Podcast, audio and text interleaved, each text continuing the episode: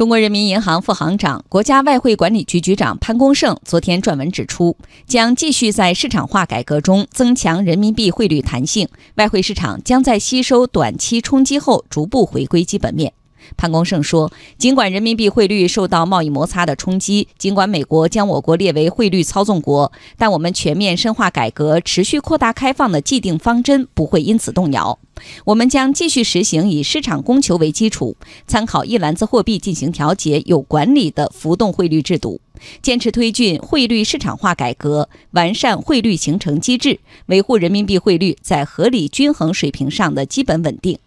中国是负责任大国，我们在亚洲金融危机和全球金融危机期间采取了负责任态度，为全球经济在危机后逐步复苏做出了重要贡献。我们仍将坚定恪守二十国集团领导人峰会承诺，不会进行竞争性贬值，不会将汇率作为应对国际贸易争端的工具。